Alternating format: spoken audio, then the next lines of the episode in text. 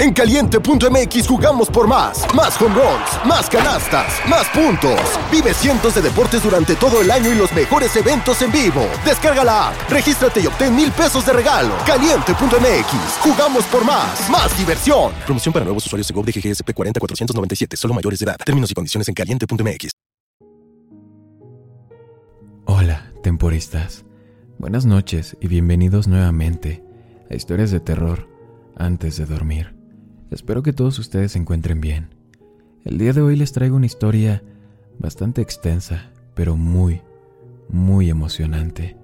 Espero que la puedan disfrutar. Si es así, síganme en Instagram para seguirles trayendo más contenido de terror. Sin más que decir, comenzamos.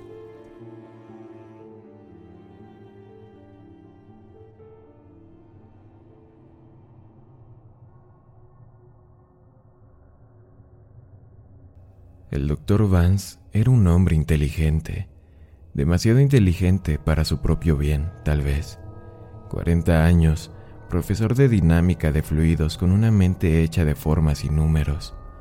Nadie sabe por qué, pero un día, por capricho, procesó los números del apocalipsis y llegó a una conclusión inquietante. No compartió exactamente lo que había deducido, pero dado que inmediatamente renunció a su trabajo y liquidó sus muchos activos, es justo decir que no fue positivo. Arrastrada por la estela de esta tremenda agitación estaba su esposa, una estudiante de doctorado de 24 años, que se había enamorado de Daniel algún tiempo antes.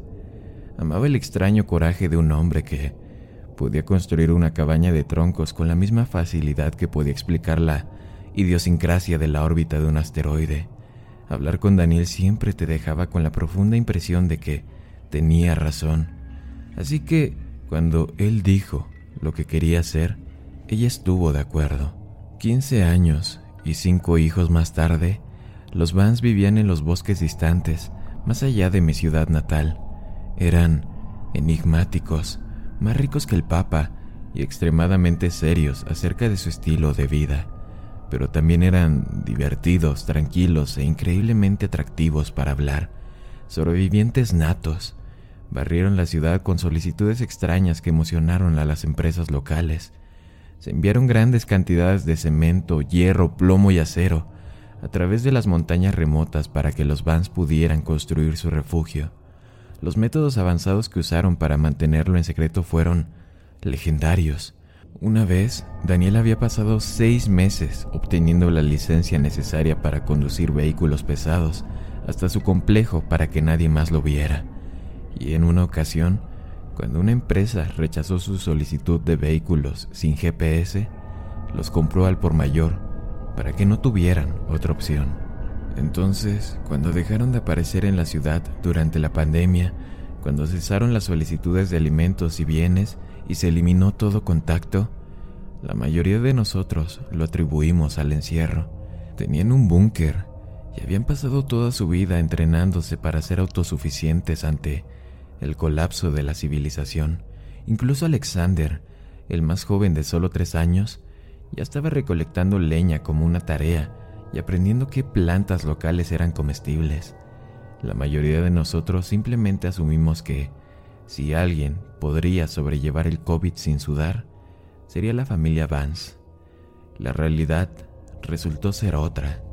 Cuando salió a la luz lo peor, descubrimos que Daniel había usado la pandemia como excusa para un simulacro.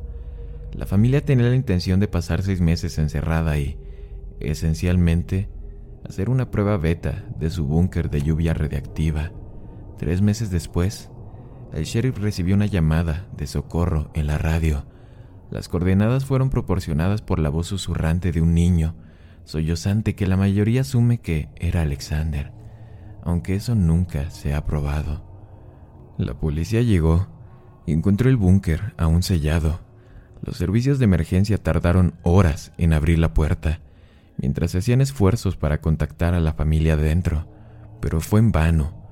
Una vez dentro, la policía quedó estupefacta. No había nadie a quien rescatar, sin cuerpos, sin supervivientes. Había evidencia de que el mecanismo de bloqueo de la puerta había fallado y atrapado a los Vans adentro. Pero, si era así, ¿a dónde carajos habían ido? Camas y catres yacían por todas partes, con sábanas amarillas desmoronadas, cubos al alcance de la mano con manchas a su alrededor. Algunas puertas estaban atrancadas, otras destrozadas. Incluso hubo evidencia de cuarentenas improvisadas, y en algunos lugares lo que parecía violencia. La policía, por lo general, una fantástica fuente de chismes, no se presentó hasta que la ciudad exigió respuestas, y el sheriff se vio obligado a ofrecer solo un resumen mínimo. Un brote de una enfermedad transmitida por el agua afectó a los Vans poco después de que quedaran encerrados y no pudieron buscar ayuda. Los rumores de contagio fueron exagerados, alimentados por el aumento no relacionado de COVID. Fuera cual fuera el contaminante que había matado a los Vans, no era de naturaleza orgánica. No hay necesidad de entrar en pánico. Los seres queridos de Vance habían sido notificados. El búnker iba a ser demolido y todos podríamos dejar atrás esta terrible tragedia. Por supuesto todos teníamos preguntas, miles de ellas. ¿Por qué la familia no había pedido ayuda? Tenían radios, computadoras, teléfonos inteligentes, está bien. Eran sobrevivientes. No, no estaban preparados para eso. ¿Dónde carajos estaban? ¿Qué había pasado con sus cuerpos? ¿Por qué no se habían ido simplemente? Gritamos esto y más en la reunión del pueblo, pero la policía simplemente se negó a comentar. Para la mayoría de nosotros, la emoción duró una semana o dos hasta que nos dimos cuenta de que probablemente no obtendríamos respuestas en el corto plazo. Además, la pandemia estaba en pleno apogeo y la mayoría de nosotros teníamos otras cosas en que preocuparnos. La tragedia histórica finalmente se desvaneció hasta que fue solo una de esas cosas horribles en la historia de la ciudad de las que no hablamos. Yo era tan culpable como cualquiera de simplemente olvidarlo. Desde luego, nunca, nunca esperé encontrar el búnker en el bosque un día, con la cinta policial descolorida todavía en la puerta abierta, que colgaba de par en par con marcas de quemaduras alrededor de la cerradura. Se destacó en el bosque como si alguien hubiera cortado un agujero justo en el tejido de la realidad. La oscuridad era tan profunda y negra que casi dolía mirarla. Verla hizo que mi corazón se hundiera en mi estómago. Irradiaba dolor. ¿Esto tiene sentido? Creo que una parte de mi cerebro de lagarto detectó detalles que no se me harían evidentes hasta que me acercara, como los dedos ensangrentados que mancharon el mango donde alguien había arañado furiosamente a la cerradura sin éxito y la diminuta ventana de visualización había sido rota con un martillo que aún estaba cerca. Solo necesitaba vislumbrarlo para imaginar a la familia turnándose para pararse ahí y gritar en el bosque, desesperada por ser rescatada. En cualquier otra circunstancia habría corrido, pero había estado ahí en busca de mi perro, y mi luz reveló algunas huellas de patas mojadas que se abrían paso por el polvoriento túnel de concreto mitad bernés y mitad collie. Rex es el tipo de perro que tiembla en mis brazos cuando una tormenta golpea las ventanas y necesita que le agarren las patas cuando lo rozamos. Me encanta. No tengo mucha familia ni esposa, ni siquiera tengo muchos amigos, pero tengo a Rex y no podía haberme dado la vuelta a irme a casa, a un departamento vacío, donde tendría que llorar mi dolor, como tampoco podría agitar mis brazos y volar. Era mi perro, y lo había criado desde que era un cachorro y no iba a dejarlo en esos bosques. Entonces entré tras él. No sabía qué esperar, pero sabía que no sería bueno. Fuera lo que fuera, lo que había encontrado la policía, no solo se habían guardado la mayoría de los detalles morbosos, sino que también habían mentido. El búnker no fue demolido, ni siquiera sellado. De hecho, mirando el guante de látex azul ocasional tirado a un lado y las una o dos linternas rotas de la policía, parecía que las últimas personas en el interior tenían prisa por salir, dado que aquí era donde presumiblemente habían muerto siete personas, asumí que era el trabajo de alguien limpiarlo todo, pero el corredor parecía en gran parte intacto. Apenas unos metros después, una escritura maníaca comenzó a cubrir las paredes. Los garabatos, desesperados de un sobreviviente solitario, dejados ahí para ser redescubiertos como pinturas rupestres. La mayoría fueron deliberaciones sobre cómo salir, diagramas, planos, ecuaciones y fórmulas, todo enfocado a la puerta y los circuitos responsables de su cerradura defectuosa. Instintivamente asumí que pertenecían a Daniel y que él había sido el último en morir. Qué terrible destino de Dios para un hombre sobrevivir a sus hijos, y sin embargo, empeoró. Lentamente la escritura cambió de ecuaciones y planes a un garabato desesperado. Las mismas pocas frases repetidas una y otra vez. Cinco puertas, cinco, no, seis, seis, no, lo logré, no lo logré, seis puertas, seis. Parecía el tipo de cosa que encontrarías en un manicomio, una divagación psicótica puntuada solo por seis párrafos justo al final. Cada letra estaba impecablemente ordenada y cada pequeño párrafo estaba rematado con una cruz cristiana bellamente dibujada.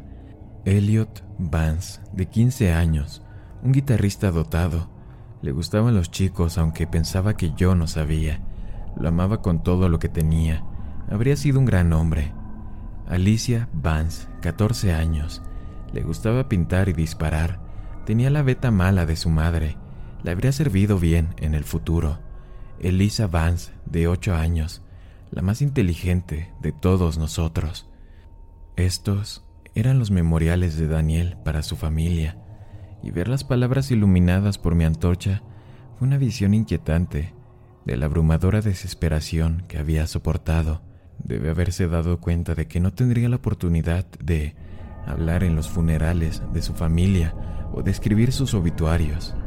Esta fue su última forma desesperada de asegurarse de que el mundo los conociera algún día como él, como personas reales.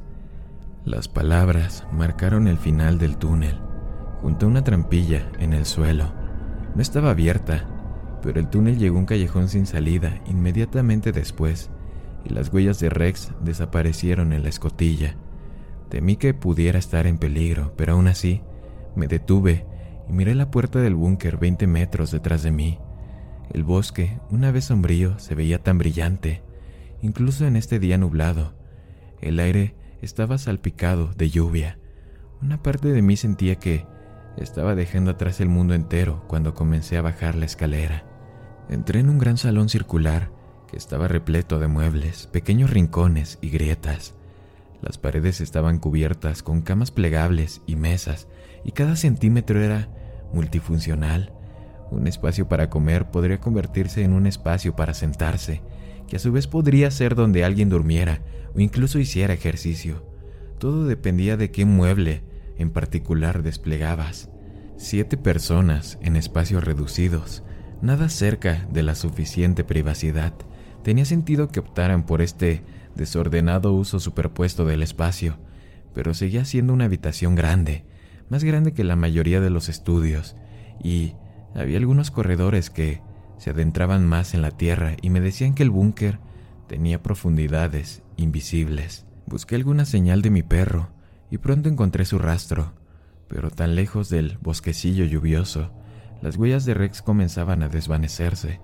Después de apenas unos pocos metros, se desvanecieron vagamente en la dirección de una puerta cercana. Quería seguirlo, pero me detuve de correr hacia adelante. Era poco probable que Rex saliera de otra manera, y no nos haría ningún bien lastimarnos. Decidí echar un vistazo alrededor y rápidamente vi una mesa para cenar. Si necesitaba una prueba de que la policía no se había molestado en limpiar, era esta. Los platos aún estaban fuera, la comida podrida hasta convertirse en una extraña cáscara ennegrecida. El sombrero de un niño yacía en un lugar. El vellón que alguna vez fue cremoso se volvió en un verde y amarillo enfermizo. Las sillas tenían el respaldo reforzado con vigas de madera provistas de largos surcos para que algo del ancho de un clavo pudiera deslizarse en ellas. Y en cada uno de los cojines había manchas de mal olor.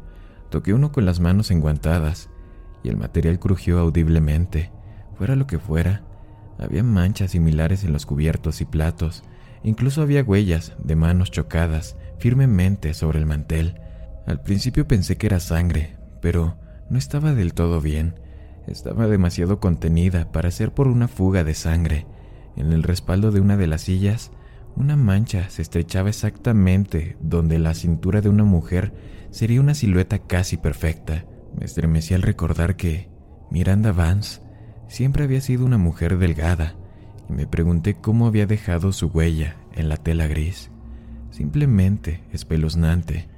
Usando mi linterna, vi que estas manchas se repetían en los lugares más extraños. Sí, había algunas en las camas y las mantas e incluso en parches de suelo liso, exactamente como cabría esperar de una habitación llena de gente enferma, pero ¿por qué una mancha en el suelo se parecía tanto a un niño acurrucado en posición fetal? ¿Y por qué lo mismo en todo el control remoto de la televisión, en los libros de los estantes y en los juegos de mesa también? Todo, desde los cojines del sofá hasta las cajas de DVD y las pilas de ropa sucia, estaban cubiertas con el mismo material marrón seco que emitía un olor asqueroso. Encontré el rompecabezas particularmente desconcertante. Alguien había instalado otra mesa con cuatro sillas, igual que la del comedor, y se había colocado un rompecabezas con cuatro montones separados, pero solo uno se agotó. El resto parecía en gran parte intacto, casi como si alguien hubiera repartido piezas para otras tres personas que no tenían absolutamente ningún interés en aceptarlo. Quizás Daniel había tratado de mantener alta la moral mientras la familia estaba enferma. Dios me ayude. Si eso fuera cierto, no podría evitar imaginar el pobre hombre ahí sentado, con sus seres queridos al borde de la muerte, tratando desesperadamente de alentarlos a encajar sus propias piezas en su lugar, mientras perdían y perdían la conciencia. Había algo en esa habitación que emanaba locura, y cuanto más tiempo permanecía ahí, moviendo el brillante disco de luz de mi antorcha de un detalle a otro, más quería irme. Una puerta tenía vigas de madera clavadas a través de ella. Un sofá había sido parcialmente desarmado. Varias camas habían sido quemadas y todas las bombillas habían sido quitadas y puestas en una caja en la encimera de la cocina.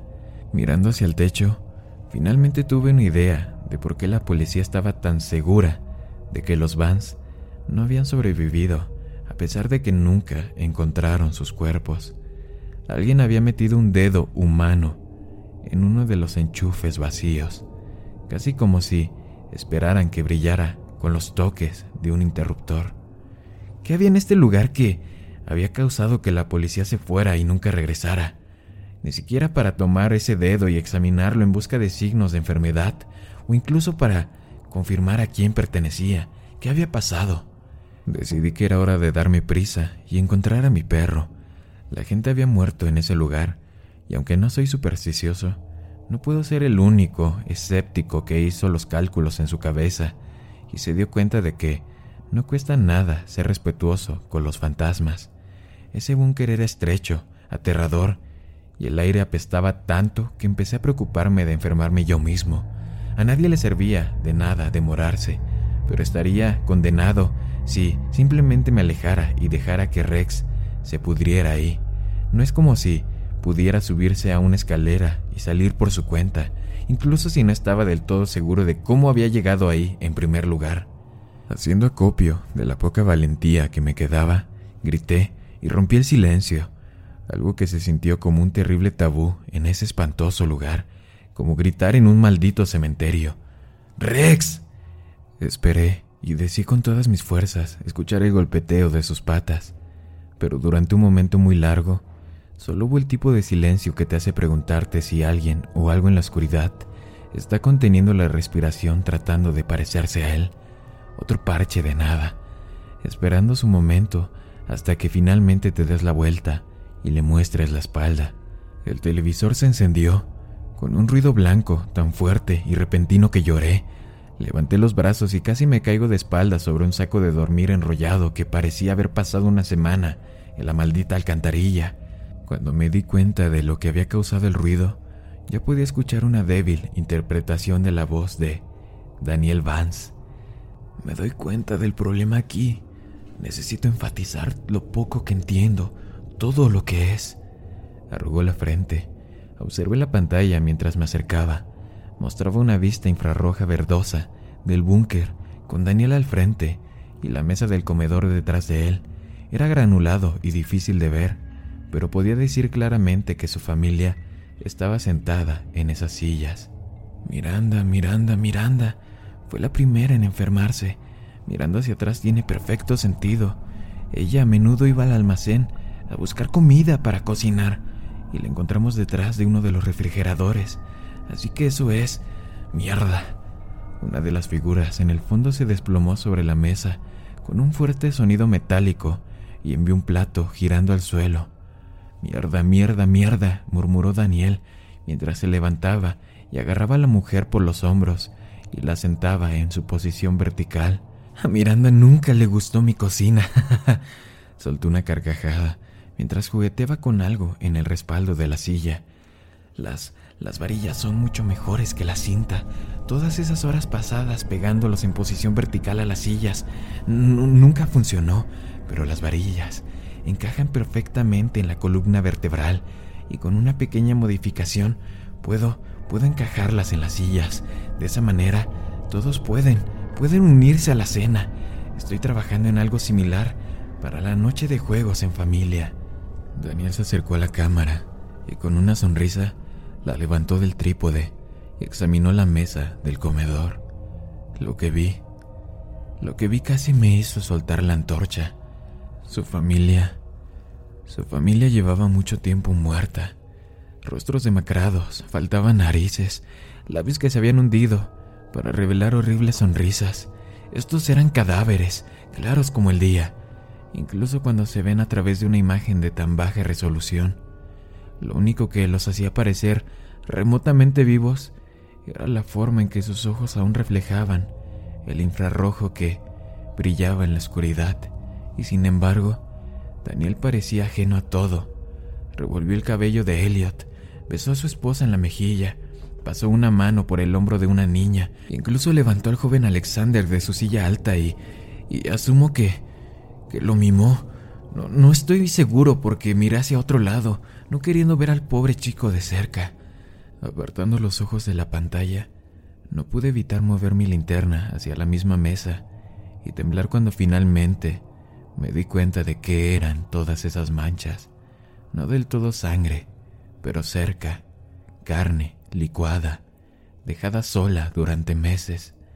Daniel no había puesto los cuerpos de su familia a descansar, en cambio, los había movido de un lugar a otro y los había convertido en marionetas, vivido la vida como si nada hubiera cambiado realmente. Mirando dónde se habían asentado esas manchas, vi emerger un patrón claro. Los había acostado, les había preparado la cena, los había apoyado para ver la televisión o les había dado sus libros favoritos. Incluso se sentaron ahí como cáscaras sin vida, mientras Daniel esperaba que completaran un maldito rompecabezas. La idea, la idea me horrorizó hasta la médula. Muy, muy bien, volvamos al trabajo. Obviamente no es parte de los diseños originales, no hay espacio al otro lado, no en los planos. Elliot no me creyó, y, y, ¿por qué lo haría? Hice cada centímetro de este lugar, pero, pero no instalé esa puerta en el almacenamiento en el nivel inferior. Revisé las cámaras y algunas de las fotos que tomé durante la construcción y la pared están en blanco, pero la puerta está ahí ahora y debe conducir a alguna parte. No sé cuándo ni por qué se abre, pero lo hace y la próxima vez estaré listo. Pero tengo que saber qué hay del otro lado y por qué nos hizo esto. Solo aquí abajo. A menudo todos dormimos a la vez. Cualquier cosa podría habernos degollado y acabar con ello, pero no fue así. Tomó su tiempo y tengo que saber por qué. Tomó nuestras radios y computadoras, teléfonos, uno a uno. Ninguno de nosotros nos dimos cuenta hasta que fue demasiado tarde. Seguí diciéndoles a los niños que, que necesitaban cuidar mejor sus cosas, incluso cuando se quejaron. Asumí que los teléfonos estaban detrás de algún estante o algo así. ¿Dónde más podrían ir en un búnker cerrado? Pero no eran los niños en absoluto. Mirando hacia atrás, hay tantos signos. ¿Quién? ¿Quién seguía quitando las luces? ¿Quién seguía agotando las baterías de nuestras linternas? ¿Cuánto tiempo vivimos con eso antes de que finalmente nos dimos cuenta de que de que no estábamos solos? ¿Estuvo aquí en cada paso del camino acaso? Una puerta de la nada que que conduce a ninguna parte, al menos la mayor parte del tiempo, porque porque sea ciencia cierta que no siempre se abre a una pared en blanco, hay algo detrás, Puedo escucharlo arrastrándose por mí, su aliento húmedo resonando en sus pulmones, un sonido horrible que escucho vagando por estos pasillos cuando cree que estoy dormido. No, no puedo, no puedo con esto. Escuché a Daniel, fascinado por esta teoría extrañamente convincente, cuando un movimiento me llamó la atención. Una cámara infrarroja funcionando en la oscuridad. Su imagen es un lío turbulento, de ruido uniforme. ¿Qué fue lo que vi? Hice una pausa en la cinta y rebobiné. Entrecerrando los ojos, vi dos puntos de luz en la oscuridad, justo por encima del hombro de Daniel. Lentamente, la imagen se resolvió en mi mente. Sabía lo que estaba viendo y convirtió mi maldita sangre en hielo. Miranda Vance había vuelto la cabeza y sus ojos sin vida brillaron cuando los fijó en la nuca de Daniel. No, no, no, no, ni siquiera tiene sentido irse en esta etapa. No soy médico, pero esa puerta emite suficiente radiación para, para, bueno, matar a una familia de siete. Si ninguno de nosotros lo hubiera tocado, estar en la misma habitación es arriesgado, pero no letal. Pero, pero dado los enfermos que hemos visto, es bastante obvio que nuestra curiosidad se apoderó de nosotros, uno por uno, y todos nos acercamos demasiado. O tal vez no, tal vez esa cosa del otro lado apareció e hizo esto, ni siquiera sé. Espera, ¿qué fue eso? Daniel se giró y la cámara dejó de grabar. La imagen en la que se congeló era la de un hombre solitario, brillante como una estrella en la lente de la cámara, enfrentándose a una oscuridad desconocida e interrumpida solo por seis pares de ojos blancos y brillantes. Tomé dolorosa conciencia de mi posición con respecto a la mesa y tuve el terrible presentimiento de que, si me giraba, esas sillas no estarían vacías. Vería los Vans, a todos, a Daniel también, esperándome, las cabezas volteadas hacia mí, cuerpos dejados pudriéndose durante años en la oscuridad. Era terrible la sensación, y justo en ese momento, algo detrás de mí cambió. Respira, respira alto, respira profundo. Sabía lo que era, yo sabía. Vino hacia mí tan rápido que cuando sentí que algo caliente y húmedo tocaba mi mano, grité, solo para que la presencia retrocediera repentinamente, pero luego, sin dudarlo, saltó sobre mí y me tiró al suelo. Lloré cuando Rex me lamió la cara. Estaba temblando y, lo peor de todo, en silencio, lo cual no era normal. No era un perro tranquilo, ni cuando me saludaba ni cuando se emocionaba como ahora. Pero fuera lo que fuera, lo que había visto aquí abajo, se aferró a mí y clavó sus patas en mis hombros como si quisiera que que lo acunasen sobre el hombro, algo para lo que ha sido demasiado grande durante años. Ay, maldito perro idiota, dije en un suave susurro. Incluso en la oscuridad pude sentir su cola meneando. Bromas aparte, no sentí más alivio que al encontrarlo. Larguémonos de aquí, le dije. Lo levanté, esforzándome un poco por el peso, pero negándome a ceder ante los músculos cansados, y me dirigí a la escalera. No fue fácil subir los tres o cuatro peldaños hasta la escotilla, pero lo logré y le di un empujón a la escotilla. Primero una mano, luego dos, una y otra vez, con todo lo que tenía. Pero aún así, esa escotilla se negaba a moverse. ¡Mierda! Lloré mientras la golpeaba con los puños, pero todo lo que logré fue un dolor en la muñeca. La escotilla se había atascado cuando, de alguna manera, la manija se rompió Ahora necesitaría un par de alicantes o algo para cortar la barra de metal con la que se bloquea. Mis dedos no podían moverla, ni podía forzar bruscamente la escotilla para abrirla. La barra de metal tenía una pulgada de grosor y, como mínimo, necesitaría algunas herramientas para llegar a ella desde este lado. Maldita sea. Bueno, al menos se puede arreglar, pensé mientras volví a bajar y recuperaba el aliento. En una pared noté un diagrama simple del búnker hecho con tiza. Tenía tres plantas. La parte inferior era el almacenamiento. Daniel lo había mencionado antes y me di cuenta que lo había dibujado con una gran X roja y el piso superior estaba etiquetado como sala, donde me encontraba ahora, pero el piso del medio estaba etiquetado como talleres y fue ahí donde me di cuenta de que encontraría lo que necesitaba. Había una puerta que se abría a una escalera de hormigón y de pie en la parte superior Dirigí mi luz hacia las barandillas en espiral, sin saber qué era lo que esperaba ver. Solo había sombras ásperas y la sensación de que algo asqueroso se elevaba en el aire, un olor que me hacía cosquillas en la garganta y quemaba un poco mis pulmones. ¿La policía había llegado tan lejos? ¿Habían visto lo que yo había visto en ese televisor y simplemente se habían ido? De alguna manera pensé que era poco probable que eso hubiera sido suficiente para enviar a todo el departamento del sheriff a correr, así que fue algo más lo que lo hizo, algo que había sido suficiente para aterrorizar a decenas de hombres armados, algo que estaba casi definitivamente ahí abajo, la puerta. Bajé tranquilamente. Al principio consideré dejar atrás a Rex, pero después de perderlo la primera vez, decidí que prefería arriesgarme solo para saber que estaba junto a mí. Además, estaba más callado que yo y no tenía muchas ganas de bajar esas escaleras por mi cuenta. Me acompañó solo con el silencioso chasquido de sus patas sobre el concreto, un sonido que encontré profundamente reconfortante mientras apenas lograba evitar que mi antorcha temblara en mi mano y mi respiración se calmara.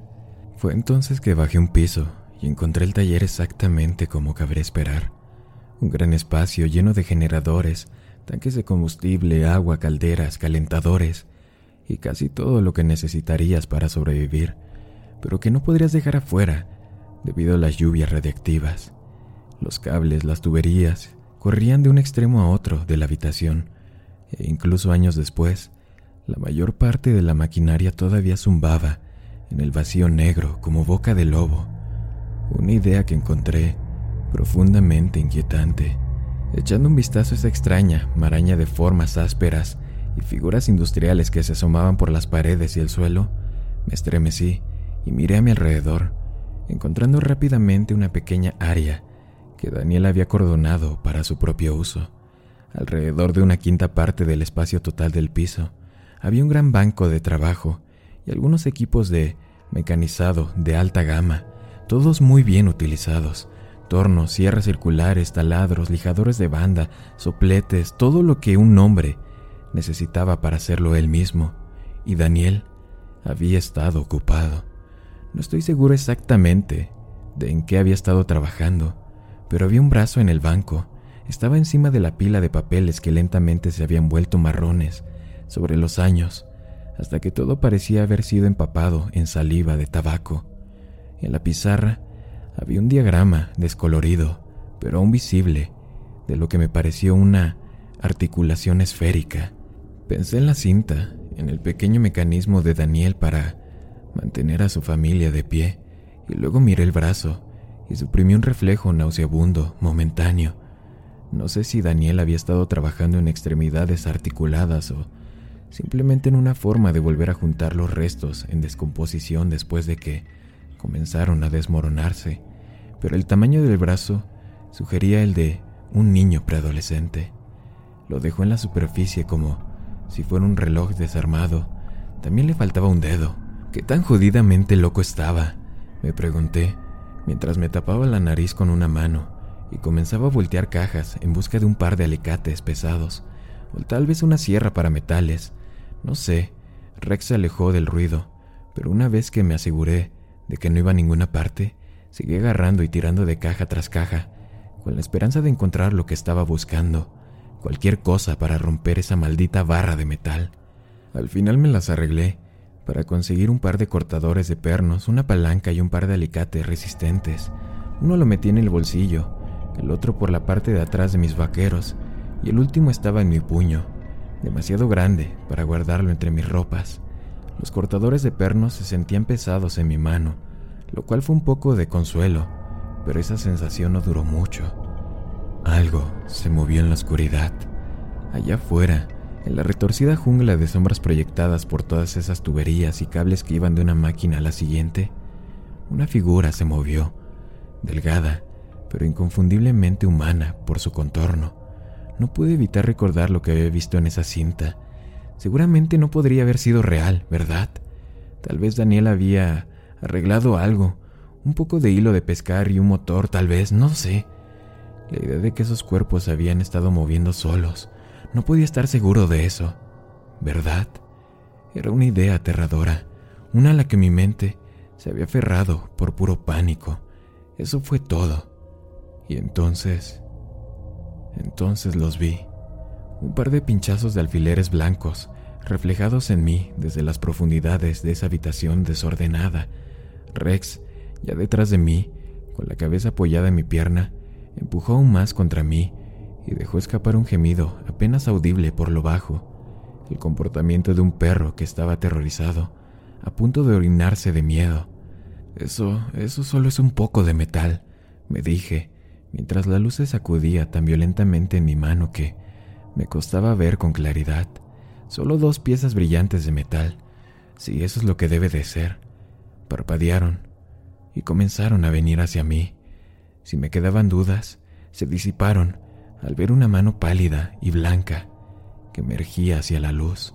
Corrí directamente a las escaleras y fui a subirlas, pero solo uno o dos pasos, y vi algo agarrando el pasamanos en el último piso, un montón de carne mohosa, solo reconocible como un puño. La carne se marchitó hasta que los dedos eran básicamente huesos. Sin querer, encendí mi luz por costumbre y vi la cara hinchada de un cadáver sin pelo mirándome. Ni siquiera podría decirte si había sido un adolescente o Daniel de 70 años. Ni siquiera, no sé de cualquier manera cómo decirlo. Instintivamente me di la vuelta y encontré otro cuerpo, arrastrando los pies hacia mí fuera del taller. Estaba atrapado. Ningún lugar a donde ir. Por la sensación de líquido tibio en la parte posterior de mi pierna, me di cuenta de que Rex finalmente se había orinado. Un perro adulto, con el rabo entre las piernas, temblando como un cachorro y desesperado por ser recogido. Dios lo necesitaba para permanecer juntos por un poco más de tiempo. No podía tomarlo en mis brazos, pero tampoco podía dejarlo atrás. Sin ningún lugar a donde ir, corrí y entré en el almacenamiento. Estaba la tentación de parar una vez que toqué fondo. Aquí abajo, el aire era más denso y los sonidos de mi respiración eran apagados, algo distantes, pero solo tuve que mirar hacia atrás para ver que tres pares de ojos me estaban observando. Así que, sin pensarlo mucho, corrí por el pasillo y tropecé con una puerta al azar. Al abrirla, vi lo que parecía un almacén estándar, solo que la mayoría de los estantes estaban volcados y la comida se pudría en el suelo. Sin embargo, una o dos estanterías aún estaban en posición vertical y sus estantes estaban cubiertos de cajas altas y opacas que las convertían en un escondite fantástico. Ahí decidí, tendría que ser el lugar donde me podría esconder. Me agaché y apagué la luz. Ya estaba dentro, cuando me di cuenta de que no era todo lo que había ahí. La puerta de ese lugar casi parecía normal. Pude ver por qué Daniel debe haber estado confundido porque se parecía un poco a todas las otras puertas ahí abajo. Pero era un poco diferente. Era demasiado alta y ancha aproximadamente un pie y medio del suelo, y el metal se oxidó en su totalidad como si hubiera envejecido fuera de sincronización con todo lo demás ahí abajo. Alrededor de la jamba había una profusión de musgo mojado, como el que se encuentra colgando de los árboles de un pantano, y cada pocos segundos la puerta goteaba algo extraño y aceitoso, como el tipo de cosa que se encuentra en un estacionamiento en un día lluvioso. Por supuesto, eso no era demasiado extraño en sí mismo, pero la fuga era horizontal, desafiando la gravedad, de modo que cada pocos segundos una gran gota de lo que sea azotaba la habitación y golpeaba la pared opuesta, creando un charco del tamaño de un hombre que desafiaba toda razón. Recordando las palabras de Daniel sobre la radiación, instintivamente me alejé poco a poco de este charco y la puerta, retrocediéndose al rincón más oscuro y silencioso que pude, mientras tiraba de Rex detrás de mí y esperaba que no me delatara.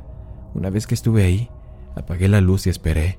Debí haber tardado más de lo que pensaba en esconderme porque, apenas dos segundos después, unas cuantas figuras entraron en la habitación.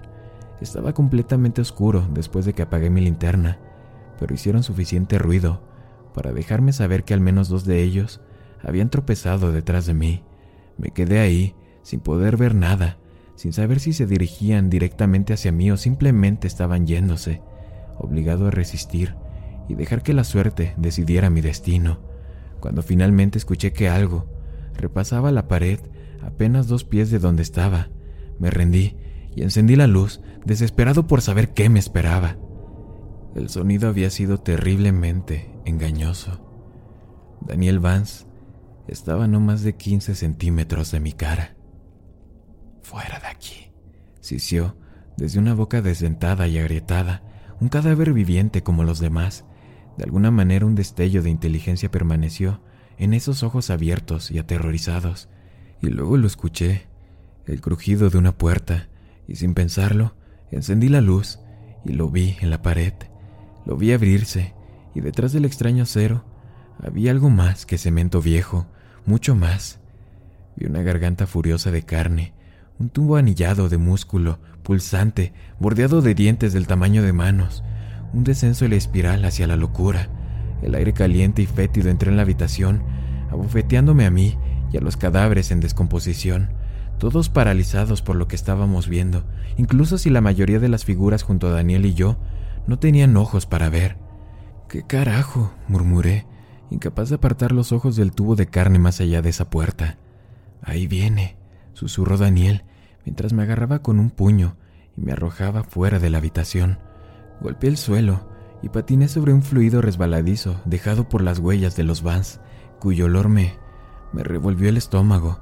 Quizá el peor detalle fue que estaba frío, no sé por qué, solo esperaba que lo que sea con lo que me había resbalado estuviera febrilmente caliente, pero no fue así. Empapó mi camisa como si hubiera caído en un charco de barro. Están viniendo. Esta voz no era la de Daniel, no podía decirlo con certeza, pero sonaba como el susurro de un niño. Uno por uno, los cuerpos se arrastraron hacia la puerta abierta y se arrodillaron ante ella. No sé por qué, pero tuve la impresión de que los demás habían perdido prácticamente todo lo que les quedaba en la cabeza. Pero Daniel permaneció consciente, volvió a mirarme una vez más y habló antes de presionar su cabeza contra el suelo en súplica con los demás. Lo único que hicimos mal fue estar aquí para torturarnos. No necesitaba una razón, solo una oportunidad. Dejarnos, no nos dejara ir, ni siquiera nos dejara morir. Y si te atrapa, tampoco te dejará ir. Su frente besó la tierra, y entonces algo atravesó la puerta y le agarró la cabeza con la palma de la mano, como tú o yo podríamos recoger una manzana.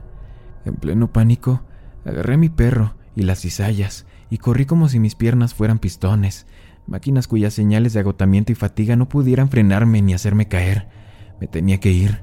La mano que había agarrado Daniel, la vista de ella, limpió mi mente como una especie de enema.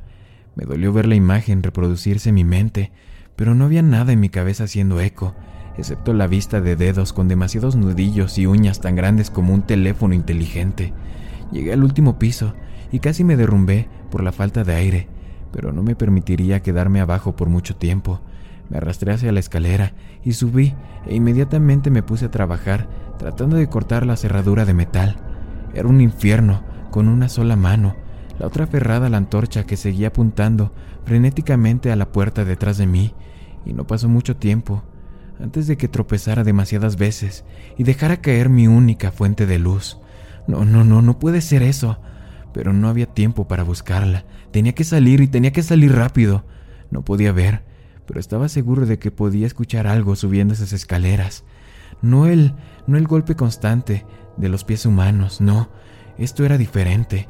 Este fue un golpeteo rápido, de una araña tal vez. Algo con cientos de pies humanos.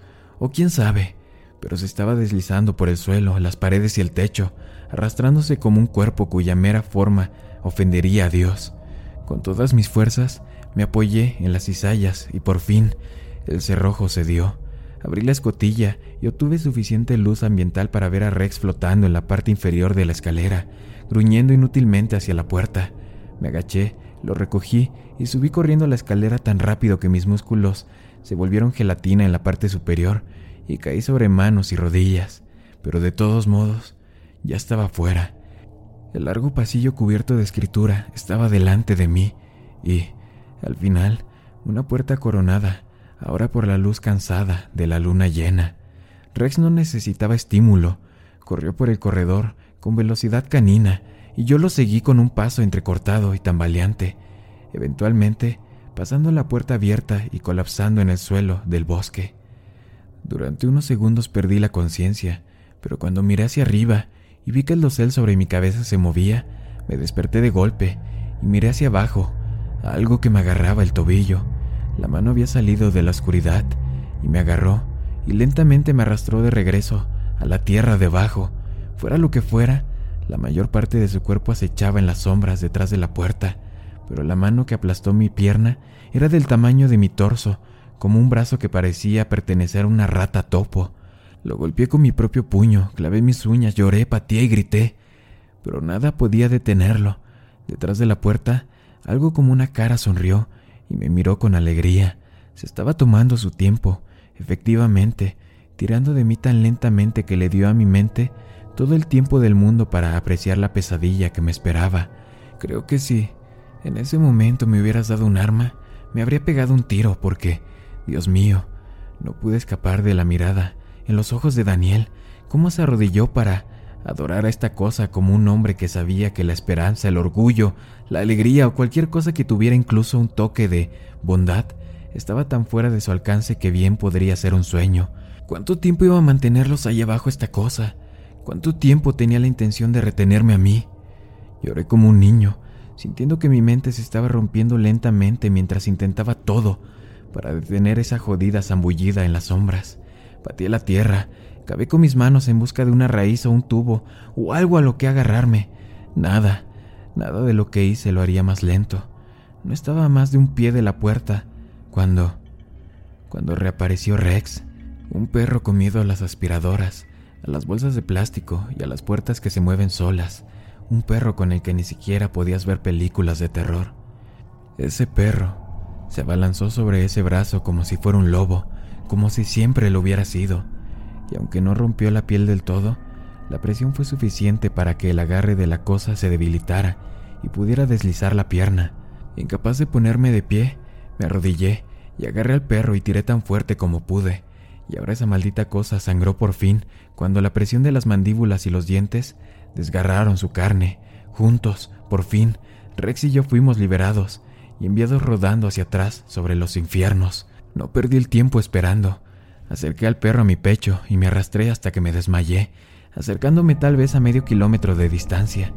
Solo cuando ya no pude ver la puerta, me dejé caer al suelo de cara y perdí el conocimiento. Los médicos dijeron que tenía neumonía, lo que supongo que tenía algún sentido, incluso podría haberles creído si no fuera por la vista del sheriff, haciéndome preguntas extrañas mientras estaba en la cama sobre lo que podría haber visto o no. Los descarté lo mejor que pude. No estaba interesado en perseguir esa pesadilla en particular, averiguar si había sido real o no, al menos no mientras yacía ahí, medio ahogado en mi propia infección. Para ser justos, al menos comprendí por qué la policía había hecho tan poco para sellar ese lugar. En ocasiones he pensado en ir y hacer el trabajo yo mismo, pero hasta el día de hoy todavía tengo pesadillas en las que me arrastran a la oscuridad más allá de esa puerta, no solo por la puerta del búnker, la que evité por poco al final, sino por la puerta de abajo. Lo que vi fue una especie de locura, estoy seguro, y pienso a menudo en las palabras de Daniel. No necesitaba una razón, solo una oportunidad. De alguna manera, los Vans fueron esa oportunidad. Tal vez construyeron su búnker en una línea mística o un punto débil entre dimensiones, o en el sitio de antiguos rituales satánicos. No estoy seguro de que incluso importe. Se adentraron en la oscuridad, pensando que sería un lugar seguro para esperar a que pasaran los problemas del mundo, pero algo había estado ahí esperándolos, esperando la oportunidad de llegar a una familia de siete personas, encerrarlos y privarlos de escape y lentamente tomar de ellos todo, todo lo que pudo. Me he mudado desde entonces, no pude evitarlo. No fueron solo los recuerdos que vi, era la radio de onda corta que guardaba en mi sótano, algo que mi padre me transmitió cuando yo era solo un niño. Dios, lo había olvidado al menos hasta que un día me desperté con el sonido de un ruido blanco a todo volumen en la oscuridad, y enterrado en ese sonido estaba el débil susurro de un hombre, Su voz apenas era reconocible, pero inconfundiblemente suya.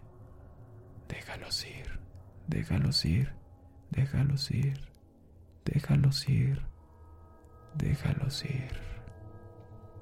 Espero que la historia les haya gustado. Si es así, sígame en Instagram. Buenas noches, querido amigo y amiga mía.